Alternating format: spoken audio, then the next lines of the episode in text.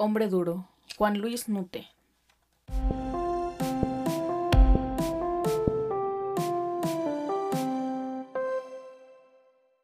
En medio del gentío me sorprendo con ganas de llorar. No muchas, pero eso lastima. Mi garganta arde y algo serpentea de mi vientre a la glotis, haciéndome recordar la traición que Gerda esgrimió para acabar con nuestra relación añosa y firme. Me siento enfermo desde la ruptura. Mi garganta está dolorida y tensa.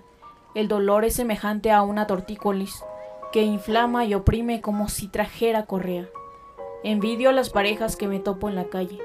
No la velocidad que se demuestran, sino sus enojos y riñas, que sacan la bajeza de uno mismo y que es anclaje de las relaciones. Cierto que discutía con Gerda, pero era la razón que daba pábulo a reconciliaciones fúricas en la cama. Ahora, irremediablemente triste, solo y lleno de lágrimas, no tengo alivio para el malestar de mi cogote.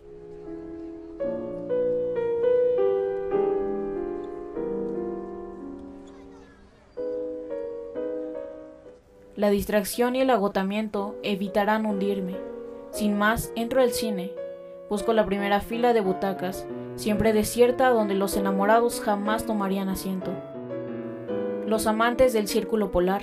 Cada escena me remite a situaciones similares con Gerda, que oprimen mi garganta para que suelte el llanto desamparado. Pero aguanto, no como los hombres, sino como alguien que sabe el ridículo al que se atiene permitiéndose la debilidad. La saliva grumosa me atraganta. Mis ojos hinchados parecen querer salir de sus órbitas.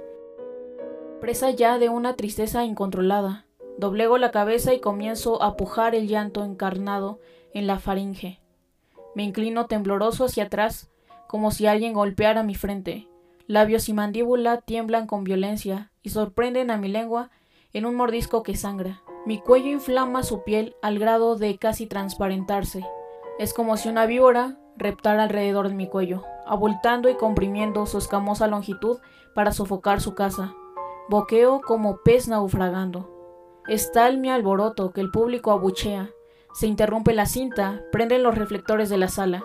Dos vigilantes, alterados por alguien del público, se acercan a donde yazgo con el rostro congestionado. Me examinan displicentes, tomándome de pies y manos. Con evidente fastidio me arrastran hasta la salida. Mi cabeza de hombre duro cuelga desconyuntada. Mi boca destila baba y lágrimas que se escurren por mi lengua, que más bien tiene apariencia de un trozo de soga.